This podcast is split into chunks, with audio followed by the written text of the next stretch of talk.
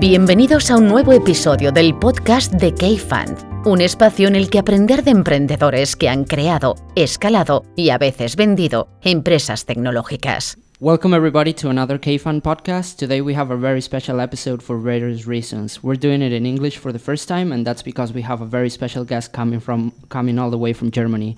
Jasper Masemann, GP of Holtzbrinck Ventures, a pretty big VC in Berlin and Munich. How are you doing, Jasper? Great, thanks. What brings you here? Uh, I'm here visiting uh, Lingo Kids, uh, one of our new and first investments in Spain. Okay. Uh, as I was gonna say, uh, Jasper is here because he they uh, they recently led a four million round into Lingo Kids, a la language learning startup based in Madrid, and we have here also Lingo Kids co-founder and CEO Cristobal Viedma. How are you, Cristobal? Hi, very fine. Thank you. Thanks a lot. And we also have one of the first business angels to invest in the company. How are you, Iñaki? That eventually I also run uh, K-Fund. Exactly. That's the second job. the, the, bad thing is that I don't know. I didn't know how to how to say Jasper whatever. Jasper. it's actually the opposite of what you would expect. It's very soft. Yeah. Oh, it is. Oh, Jasper. But, but, the name of our fund is very German, so it's Holtzbrinck. Oh wow! I couldn't make that. So to get into the conversation, Cristobal, why don't you explain a bit uh, what Lingo Kids is and how did you start the company and why? Sure. Uh, so we are a language learning service for children. We help kids between ages two to six to learn a second language like English and Chinese. I basically started this with my co-founder Marietta, my sister as well. Uh, just as I was coming back from Singapore from another startup that we had a pretty good exit, and then I started helping my niece. Uh, she was two years old back then, and started helping her learn English. And basically realized there is not a lot of really good software for her to, to help her learn it. Um, so started playing around, building a couple of apps with her, and eventually like decided, oh, okay, start a company around this because we couldn't find anything good. So how does it work? Is it is it like a subscription business, or, or how does it work for, for consumers? Yeah, there are two sides of it. There is one side which is basically a, a content platform. Uh, so it's kind of like Netflix for education for children. Basically, you subscribe, you pay between ten dollars a month to sixty dollars per year. That gives you access to all the content like videos, mini games, uh, audiobooks, traceables, um, and then the other side of it, and that's more like to help children practice and, and talk in English, is uh, we create a virtual tutoring marketplace. So we allow kids uh, or we connect kids with uh, native English speakers, and we uh, they have a class using video. During the class, they use the content of the platform, and then after the class, the, the teacher recommends some more activities for the kid. Mm-hmm. Can you tell us a bit more about the company? Like you're based here, but how many people work there? What's its reach? Where, where, is it working better in Spain or or anywhere else? How does it work that way? Yeah, so we're mostly based here. We are 24 people here in Madrid. Uh, we have an office very close to here, uh, next to Plaza de los Cubos. Um, then we have two more, two more people in the US and two an, another developer is based in Ukraine. Uh, most of our sales and most of our customers are based uh, between Latin America, Mexico and Brazil are working pretty well, and uh, Southeast Asia, uh, Indonesia and Thailand are working pretty well. Um, in terms of families using our product right now, it's close to 2 million uh, registered families using the product, and we have tens of thousands of paying customers already subscribed and, paying for the services. Mm-hmm. So Iñaki, tell us a bit about your history with Cristobal and when did, how did you decide to invest? How did how did you two meet and that kind of stuff? If I don't remember wrong, um, it was who got it? Who, who made the, the intro to us? I believe it was Juan Cartagena. Uh, Juan Cartagena, Juan Cartagena the founder yeah. of Traity. Like he told me that there was this guy that was abroad, not in Spain, that he was coming over here. I think you were based somewhere in Asia when on that moment, or you just arrived or something. That time like I spent a few months in San Francisco. Mm-hmm. That's where I met Juan Oh, okay. It was uh, probably yeah. over there. And he was coming over here, and, and he was not looking for funding. Uh, but eventually, uh, it will make sense to to meet him because uh, Juan knows that we like to help people, and that's what we did. And I think like two or three months later, he uh, well, I was not the only one that, that met him. Also, Karina and, and Ian, uh, general partners of K-Fund, mm. met him. Met him, and Cristobal uh, proposed uh, us three to to invest at his company, even though he didn't he didn't need it. Probably because he saw that maybe we, we could add some value uh, to the company. No, I think it was very like from the very beginning when we met, like we were not raising funds, we just raised our, our pre-seed funding round of one million dollars, and basically I, I, we talked and we met and we he's super nice as you all know, um, but without being an investor, he started helping us a lot with introductions. He introduced me to Paco, who turns out to be the president of Vodafone. So it was like really nice introductions and helping a lot without asking for anything. And I was like, okay, like this guy is really like uh, trying to help entrepreneur, trying to help the business. Uh, so that was basically what convinced me. And then I, I, asked him like, would you like to invest in the company? And he introduced me to Ian, and Karina, and I think it was pretty much the first time you guys invested together in a company, right? Yeah, it made it made some sense because we we were uh, starting the, the the fundraising of the fund. And one of the things that the, the key investors of the fund asked us is that hey, we we had invested by, uh, together. Karina and myself had invested previously, but not the three of us. And I was like, hey, like, how about playing with real fire on a, on a company, even though that company is not going to get invested by the fund because we we we, we don't like conflicts of interest, and we we we told Cristobal really at the beginning that if this happened, the fund will not invest at his uh, his company. But well, it made sense because we the fundraising was going to be a little bit uh, long, and and also that because he he eventually could could get some value added for the for during that during that time. So Jasper, let's get you into the into the picture. Uh, tell us a bit more about you uh, uh, and the fund that, that you work at, and, and then explain a little bit how the how the investment into Lingo Kids came to be, and what's the the thesis behind that investment. Yeah, okay. Uh, I'll start with the fund. Uh, so we're a German fund, Germany based, uh, two offices, Berlin and Munich. I'm based in the Berlin office. we're 17 years old, so one seven, and we started 99 right before the birth of the internet bubble, which was probably bad timing. Fun times. No? Yeah, fun times. Uh, we're very lucky that we had a we had just one LP, one investor. That was the publishing group Holtzbrinck. Um, so hence our name and they were very very um, uh, supportive. Uh, we also invested in things such as dating, uh, which survives crisis, hmm. Uh, Parship. So we were even uh, founders of that company together with with the founding team. Um, yeah, and then we invested a lot in companies like Zalando, Groupon, um, Delivery Hero. Um, we also invested in um, I think Quandoo was here also in the Spanish market and um, a lot of consumer internet. Um, and um, then decided two years ago um, to open up a Berlin office because many of our investments were in Berlin, traveling to Berlin. The whole ecosystem started growing. Um, and then when the fund approached me, I had a company before, um, Great Content. They even have a Spanish website, uh, greatcontent.es. if I say that correct. Yeah. And um, then uh, I was I was handing it over to the management team, and they said, "Hey, we know each other. I worked for them uh, 2002 as an intern, uh, so for Holtzbrinck." Um, and um, I said, "Yes, that's that's an amazing opportunity." Um, what I like about the fund, um, I mean, I, I, just started there two years ago. Um, it's a pretty large fund, so we have 735 million under management, made over 150 investments so mm-hmm. far. How big is the team? Uh, we are, and that's that's what I like. So we're 11 people, investment managers, and 20 people in total.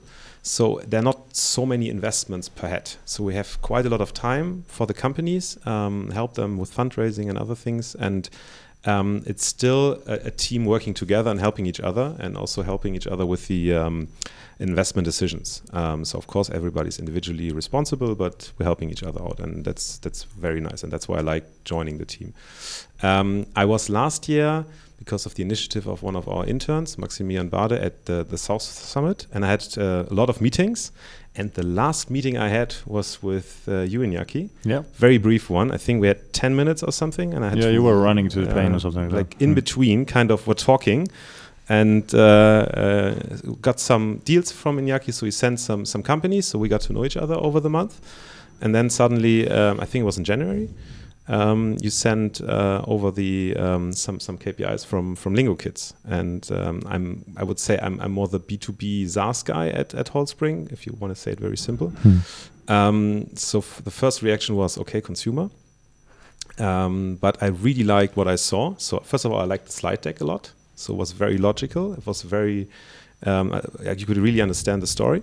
Then the numbers were really good. And when I had after I had the first call uh, with Cristobal, I was really hooked uh, by the whole package. Um, and I really felt okay, there is something, and we have to understand it better. Um, and then we had discussions. We met uh, Cristobal in uh, Barcelona at the um, four four years from now, um, and then we decided we should do it. Um, but um, since it was our first investment, we uh, also said we need a local partner because we're not that well connected in the ecosystem. So yes, we know more and more people, but we're not well connected. And and that's when um, also again, I think Iñaki, you helped us uh, um, looking for for some other funds, and we met uh, JME uh, and Samuel uh, uh, Gil, if I say correctly. Um, and we had really good vibes um, and still have. So we just had a, a very nice workshop today. We have another one tomorrow. Uh, going out for dinner tonight Hmm. uh, without you, I think. Yeah, I have another another dinner. Sorry for that. Missed everything. and uh, You're having lunch tomorrow with Karina. yeah, of course. Uh, She's the boss. she's the boss. Okay, good. Yeah. Yeah, She made very good hotel recommendations, by the way. I have to tell her tomorrow. Very nice. Um, yeah, and it's it's. I like everything. The whole and, and the whole atmosphere when you come into the office, um, except for the toilets. I told Chris already today. He said, "My Um, toilets are very depressing." yeah, very "It's a depressing toilet. for What do you want from a toilet? They have such a positive atmosphere, and they come into the toilet, and everything's gone. Uh, This is white, by the way. no, but it's, it's, it's You should have done that during the due diligence. Yeah, I, did, I didn't check the toilet during the diligence. Next time for your Guys, checklist. check the toilets during the diligence. No, but uh, I really like the atmosphere in the team. Um, it's really, really positive. Um, great. Yeah, it's really enjoyable, and you can see that it's transferred to the product um, and the whole setup. So Cristobal, I wanted to ask you. So you start building this with your with your sister, and there were obviously like apps like Duolingo and things like that to learn languages. So so how did you see an opportunity in the market to create this, and how to differentiate yourself from from those guys? Yeah, I think I mean in the language learning space, obviously there is a lot of companies, not just Duolingo, like like Rosetta Stone back then, like Babbel uh, from Germany, uh. But what happens is like when we focus on children two to six years old, the product is completely different, right? Like we're talking to we're talking about users that don't know how to read or write, or they don't even like have the, the brain developed in ways that they can understand things like when they're hiding behind something or so on. Um, so basically, the com- is completely different, right? Even though it's the same space, it's completely different. And it basically, uh, the, the space was open like a few years ago when the first iPad came out. Um, suddenly, like there was touch screens, and the small kids were able to use these devices. Before that, there was a keyboard and a mouse. There was a barrier, a physical barrier that they couldn't use. Um, so when you look at the space, there is not so much competition in this particular age group, and that's what basically creates opportunity for us. And it's just a very narrow window of opportunity. There's a couple of companies that they're based in, in the US and in China that are doing really really well, but in this in the particular uh, locations that we're working with, they're not working. They're not selling there basically. And I Yeah. think what was, at least for us, what was interesting, you see so many games out there and content. Um, and with Lingo Kids, it's uh, access to education, but it's different ways that you can have this kind of language education. So it can be the video, it can be the audiobook, it can be the game, um, and you can choose very quickly between them. So if the child gets bored and and, and, and maybe uh, wants to skip it, it's easy. Uh, also for the parents, it's it's easy to use the whole experience. And I think that's something. It's a different approach than saying I, I sell you this certain game, but I sell you the access to a curated platform. Uh, and that's where we at least think um, you you have the potential of creating a big company. Yeah, also like what he's saying, like exactly is, is creating the whole product, right? It's not like you have a lot of for kids, you have a lot of like different uh, small little apps created by family studios or indie developers, but all, all of them are just like individual apps, right? Like when you put everything together on the one platform and you add services around it, like progress reports, like multi-profile for children, offline support, like this uh, live component that I talk about, like you keep adding the product, you can create really an educational product is complete, not just like content individual game. So we were talking before about translating and localizing products. I mean, so, since you have like different languages on on on the platform, does that do you use the same content for all different languages, or do you also have to adapt the content to the language? we do not adapt the content to the language. Basically, we're helping kids learn language the natural way, so the way they learn it when they are small kids. Um, so when it's a two or three years old or four years old, it's basically immersive experience. Um, so all the content is in English if we are talking about the English learning platform, right? So kids in Spain, kids in China, kids anywhere in the world, they learn the same way, getting exposure to the language. We do localize the, the UI, so basically the communication to the parents, like paywalls, like progress reports, and all, all those things. But that's just text, so it's a bit easier to localize. It's important, uh, Cristobal, that you can tell us what doesn't work on your experience because this really helps a lot uh, first entrepreneurs that want to build things. So if, for example, if lessons learned about the things that you wouldn't do again uh, the same, it would Yep. be really interesting. Hey, yeah, if we, on whatever basis, and uh, why we're not doing this because it, we tried because it, it didn't work. So is uh, Sure. K-Fund try, tries to help uh, everybody, and so if we help people understanding what not to do, probably it's going to be easier on, on why. Okay, but just uh, Yeah, so I mean, I think it is you really have to understand your user. Like in the beginning, we were creating like small different small apps, and we thought like, oh, we create different apps with different content each one of the apps, and then we're gonna cross sell the apps. But what happens is like um, the consumer is the parent, but the user is a child, and the child doesn't buy other apps, right? So it's like you can for every single one of them, uh, we have to convince the parent to make a different uh, purchase decision. Um, then that's when uh, again, like I guess the business model was a bit different as well. Like individual uh, app purchases, that's multiple uh, uh, app uh, purchase decisions, but also like for example, thinking about in-app purchases, like that might work for adults or like in games and things like that. But if your user is a child, then it doesn't make sense to have multiple in-app purchases. App-based as well didn't work. Like they are kids, it is education and so on. So at the end, it's like okay, we have to do subscriptions. It has to be only one app and so on. Um, so we have to like get all the content that we develop, developed in different apps and put it together under one unique uh, umbrella platform. Um, so yeah, we spent a few moment, a few months there, like trying uh, cross-selling apps and so on, and then we realized, come on, like the user is a child, that doesn't work. Like that is- it doesn't make sense. And you're saying this with a great experience because some of your apps were great apps recognized by Google and things like that. So you you you, you really built uh, really nice apps for the kids. But the fact is yeah, that yeah, we built seven of them. I mean, uh, we have millions of organic downloads, uh, but then it's like doing the cross sales that was very difficult. Some of them, as you said, like yeah, Google, for example, awarded us with uh, best Android app of the year. Um, one of the Chinese learning apps. Um, so they were really good, but then, then it's like it's not about organic downloads. It's not about the downloads. It's about like okay, like the users stick. Do they keep paying? Do they pay for the product or not? Um, and that's what we have to change uh, and then adjust a little bit the, the business model and the product. So when you were changing the business model, was it hard to find the, the right pricing? And how do you how do you how do you go about doing that? Um, I mean, I don't think we we still find the right pricing. I think that's a constant process. Like, Is it too uh, cheap? uh, probably it's too cheap, and that's a, f- a fight sometimes I have in the company. Like they think, oh, how come you charge a bit more than Netflix or Spotify? It's like, well, we are a bit of more of a niche product, right? And when you're more niche, you can charge more for a product, right? Like you don't have to compare yourself with Spotify because we're not selling to hundreds of millions of or billions of users worldwide, which I, I guess what Spotify is aiming for. Um, but it's, it's, we are still evolving and we are doing a lot of different price testing, different countries, different prices, different discounts. And uh, actually, actually, on the way walking here, uh, Jasper and me were talking about that, and he was recommending hiring one person uh, full time dedicated just to pricing. Um, so, so that's a constant uh, process. And it's also the question of the product market fit, I would say, from what we know from, from our portfolio. We have also a company called ZenMate, uh, which is a VPN tunnel and security company. And they didn't start with the pricing right from the beginning. So first is looking at the right product market fit, then you look at the different countries, and then you see the different values for the different users, and that helps you also with the pricing. Um, but the good thing about Lingo Kids is, and that's maybe a recommendation for founders, what I would not do, and I did that for my old company. So we had a monolithic structure, uh, releasing new features, always create a lot of bugs. Uh, you could only release one feature at a time, kind of. Um, they're able to do several releases in parallel and several experiments in parallel. So they can even test new pricing in one country and a new feature in another country. And of course, that requires a certain capability when it comes to IT.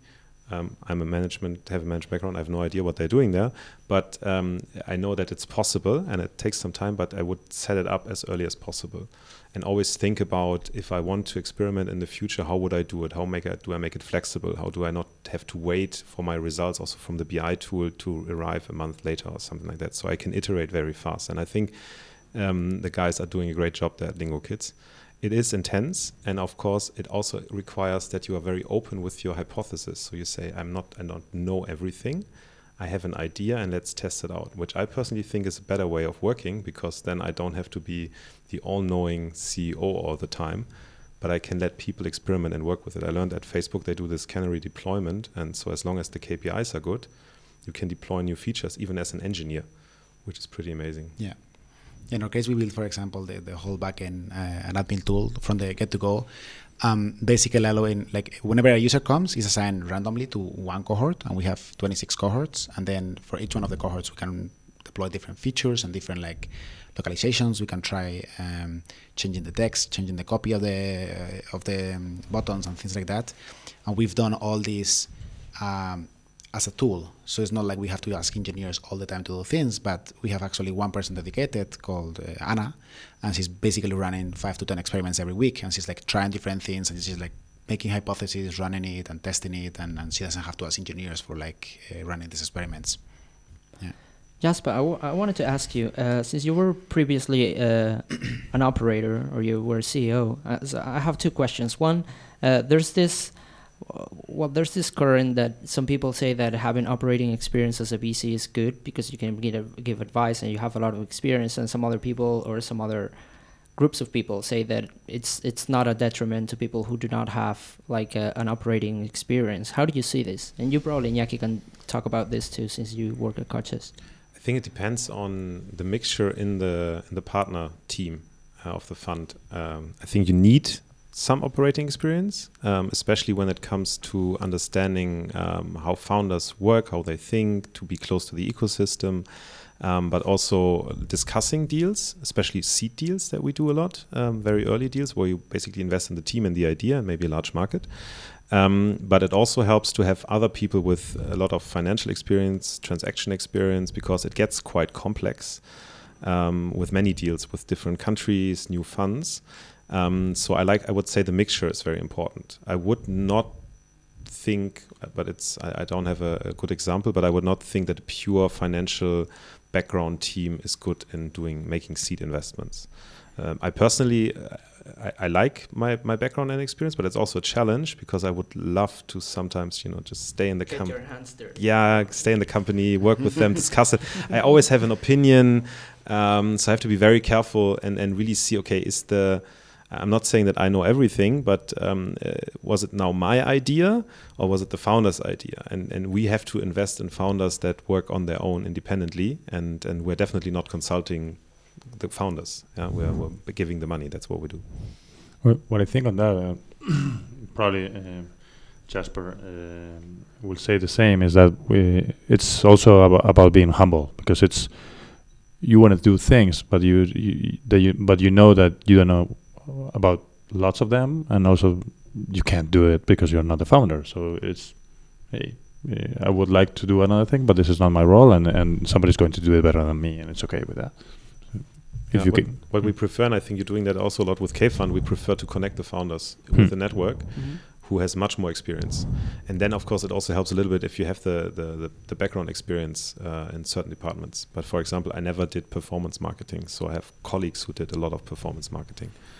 Yeah. Yeah. And the bad thing is that uh, that things evolve that quick yeah. that you think that you are an old an old fart that and these guys are really the yeah. the quick ones and like it's like don't go so quick because I'm not getting whatever you said. Yeah, mm-hmm. and, and uh, for example, I, I, love machine learning and everything around it, and then I think now I have understood uh, new main part. I go to this next conference, and whatever they're doing there, it's completely new to me. Mm. uh, it's true. Yeah. So, so, what are the two or three things that I mean? You've been doing this for for the past two years, you said, or at least two years. Uh, what surprised you the most about the about the investment like business, and what are the two or three things that you try to communicate to founders and CEOs when you invest in them? Um, what surprised me a lot was that many founders have this feeling of they have this one pitch that they can make to the investor and it has to be a pitch and they have to be in control of everything. So the communication the slides and, and, and if it doesn't work it doesn't work. And i don't, don't know if it comes through websites or things that they tell out there but um, i personally i like a dialogue with the founders because they, they tell me something i have a question or i might see it differently then i get an answer and i, I learn much more from the from the founders through a dialogue than through through that. And then the second one is um, i think it's very important that you speak about the idea and then have a second meeting where you maybe get some more answers because they dive deeper. I would never expect the founders to have all the answers in the first meeting because sometimes they have to speak to their employees because they can't know everything. And and like this this this this image of being the, the perfect founder and, and showing that to the investor. I think that's uh, not not a good picture. It's it's just not the truth. Um, yeah, what I what was the second question? What do you try I- like two, Ah, two, yeah, three things sorry. that you try to communicate to funders? Sorry, getting old. um, uh, I try. First of all, I try to communicate. Um, be uh, work with hypotheses, Do experiments. Um, don't think you know everything. Yeah, ask, speak to your speak to your people and and get a lot of feedback and and then test it, test it, test it. That's the first thing. The second thing is uh, focus very much not on on growth but on product market fit. If you need customers a certain size for to, to use uh, to to find that out, that's great. Yeah, but stop then, because afterwards you will get covered by customer care and bug fixing and whatever, and you're really really busy. So and and and then the last thing is. Um, try to focus on very few areas, even if that means, for example, um, you wouldn't hire the pricing person, uh, next month, uh, although it might make a lot of sense, but now you don't have the time to, to do the whole hiring process. So if you do something, do it right and understand it completely, and then focus on the next thing, which is really difficult in the beginning, yeah, because there's so much to do. I think that the product market fit like angle is an interesting one. Uh, I think many entrepreneurs or founders struggle or or they have questions about how to know when you found like product market fit because you were mentioning that that there's that phase before and then you can push on growth and, and building a sales model in the case of B2B and that kind of stuff. Yeah. So how do you know when you've gotten to product market fit? And maybe you, Cristobal, can also add to this. I start. I think I start with um, with the B two B view, and then go to B two C, and then Cristobal can tell us a little bit about what they see at Lingo Kids. So at B two B, for example, my the first investment I made in a company called Zeitgold, um, and they, what they do is accounting automation. So they have all the small restaurants out there with their accounting work. Hopefully, they're coming one day to Spain to to help you here as well. And um, I spoke to the customers, and I told them, "Hey guys, what would happen if for maintenance we have to close down the service for a month, and then you know next month goes on because you just joined three months ago, so you should do it." And they said, "No, no way, I can't, I can't switch back. I won't do it. I, I, I, I'm saving ten hours a week. I don't want to do this work again." So that's a very strong product market fit, even if they just had four customers when we invested. And what happened with Lingo Kids, it was a bit different because there are so many customers, uh, we couldn't interview all of them and it wouldn't have been representative. So we looked at uh, behavior matrices. So we looked at the time they spent on the app and we looked at cohorts and how the cohorts changed. And I was really annoying Anna, I think, at a certain point in time because I had, it was so interesting and digging deeper and deeper. And uh, so we saw two things. First of all, people are really using it. So they don't just buy the subscription and then they forget about it. They're really using the product actively every week. And secondly, um, it's also increasing the usage. So the team is able to improve the product market fit and, and the people like it. How do you see it, Cristobal? Um, I think, I mean, it's a pretty hard question. I think it's like, I, I- it was a senator in the US when he was talking, they were talking about porn, basically, and they were saying, like, what is porn? And then one guy said, like, uh, porn is, I I know when I see it. Um, so basically, for uh, product market fit, it's the same thing. It's like it's very hard to describe exactly when it's like with specifications and when exactly happens. But when it happens, you know it, right? So if you don't know whether you achieved, like probably you haven't achieved When did you Uh, know it? when basically the product was pulling us instead of like pushing the product like it was like suddenly like everything was like traction was going by itself right like i remember that the first few months like uh, having customers was really tough like we're trying different things and so on but at some point like started picking it up and then it's like okay like we don't have to increase the budget we have to do this we have to do that and it was like started to like the whole thing was driving itself and you just like keep pushing um, uh, keeping track of it um, yeah So I have a question, Cristobal. Is this your first company as a CEO and founder? no it's the second one So, so this time, I mean, what? Obviously, you you guys are onto some important growth. I mean, what has surprised you the most about this journey, and what do you think you can share with other CEOs and founders that you probably did now that you didn't do in the past, and that has worked really well? Um, I mean, the first time I tried, it was like a startup I did in Stockholm, like 2008. Um, I mean, one of the things I guess is team. Like, if you have really good people, like that, really helps a lot. You are not alone. There is people like carrying and doing things, and it doesn't have always to be co-founders. Uh, It can be also like employees uh, that really care and, and, and do things. Um, but I think the most important thing will be like, uh, and I know it sounds very cliche here saying this, but it's like. Uh, um, being resilient and persistent. Like just keep pushing. And and again, like if we're talking about experimentation, it's like most of the experiments are not gonna work, right? Like maybe one works, but for that to work, you have to do 10 or 15, and, and you have to keep trying and trying and trying and, and, and adjusting your hypothesis. Uh, if you don't change your hypothesis, it's like that's a problem. The same things happens with, with fundraising, right? It's like you, you try it and then you say no, and then try and say no. But if you guys keep doing the same pitch all the time, it's like maybe it's not very smart. You have to like listen to the feedback and what's going on. Like maybe like my product is like that is gonna have these problems. Many investors have no idea. Many of them have a lot of idea. Like they know what they're doing.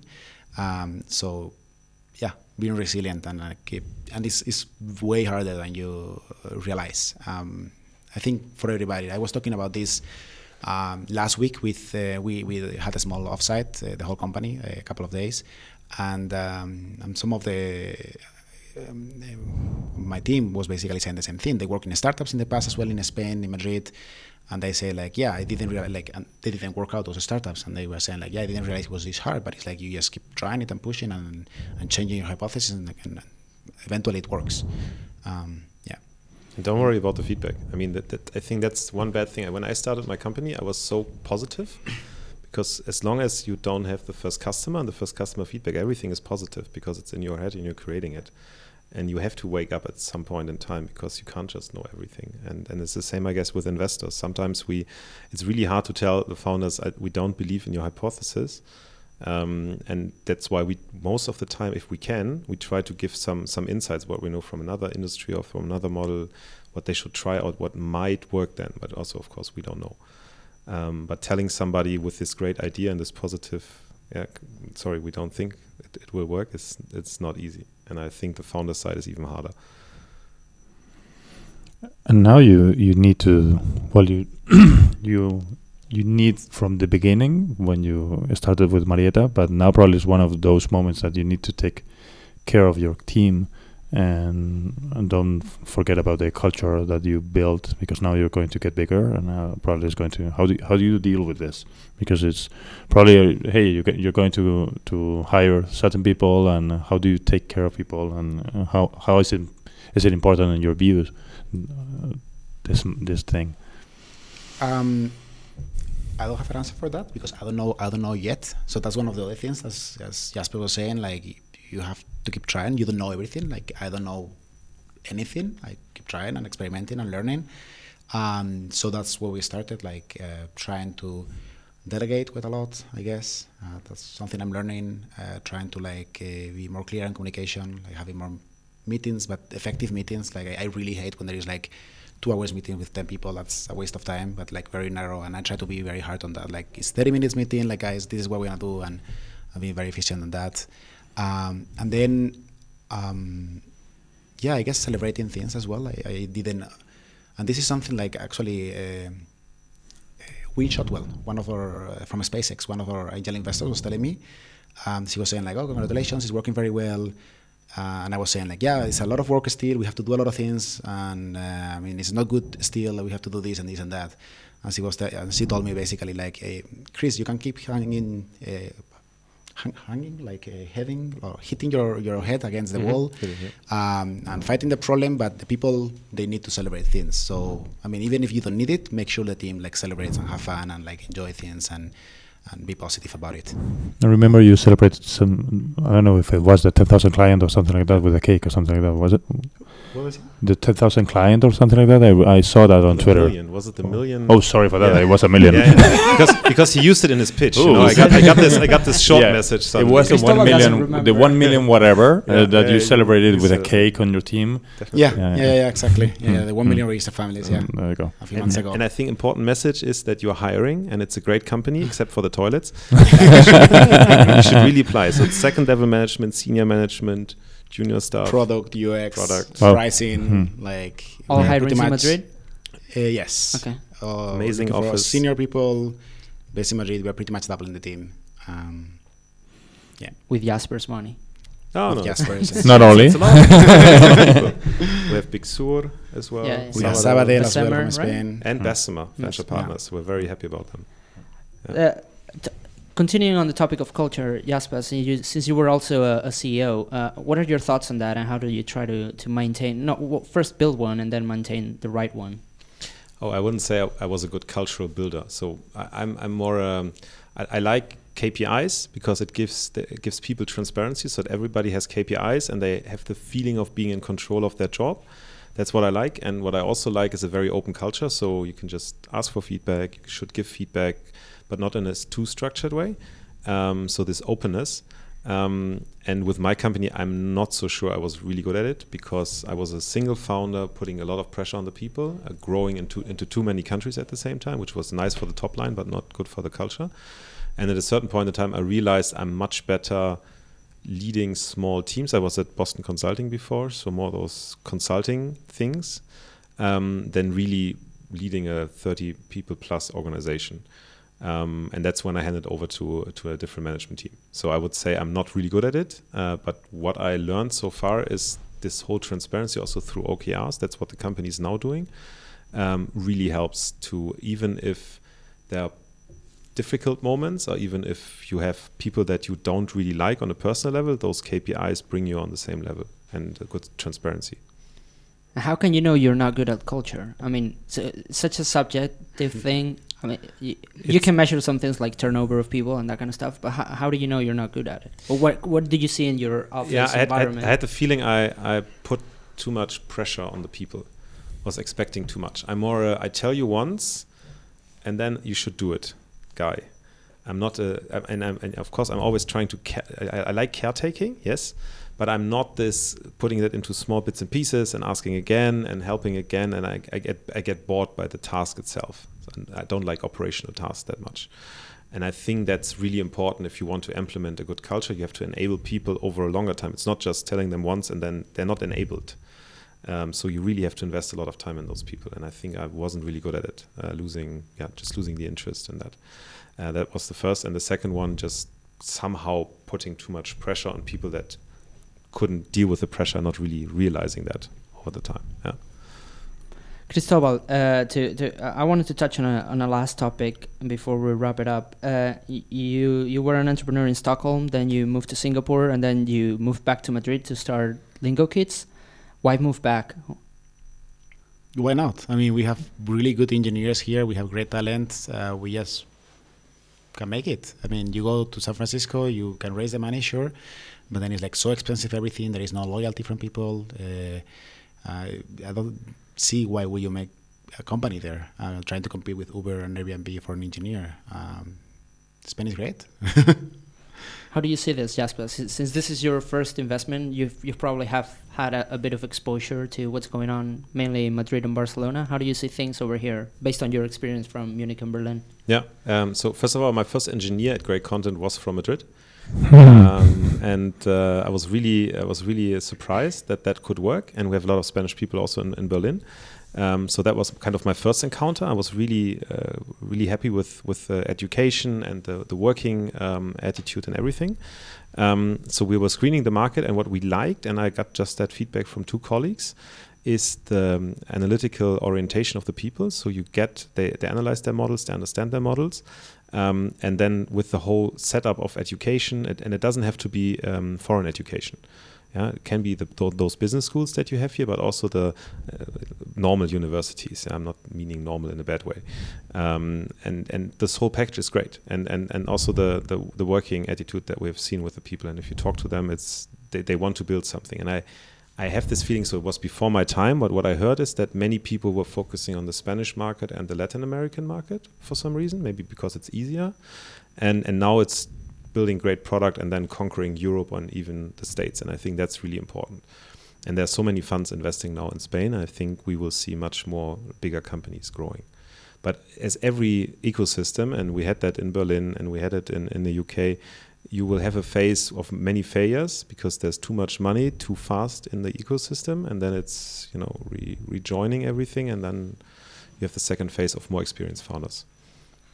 Okay, to wrap to wrap things up, uh, we ask this to every single one who comes around here. Uh, who do you suggest we should interview in the near future in another episode? Any suggestions? And from you, Jasper, it can be international. We'll try to get them.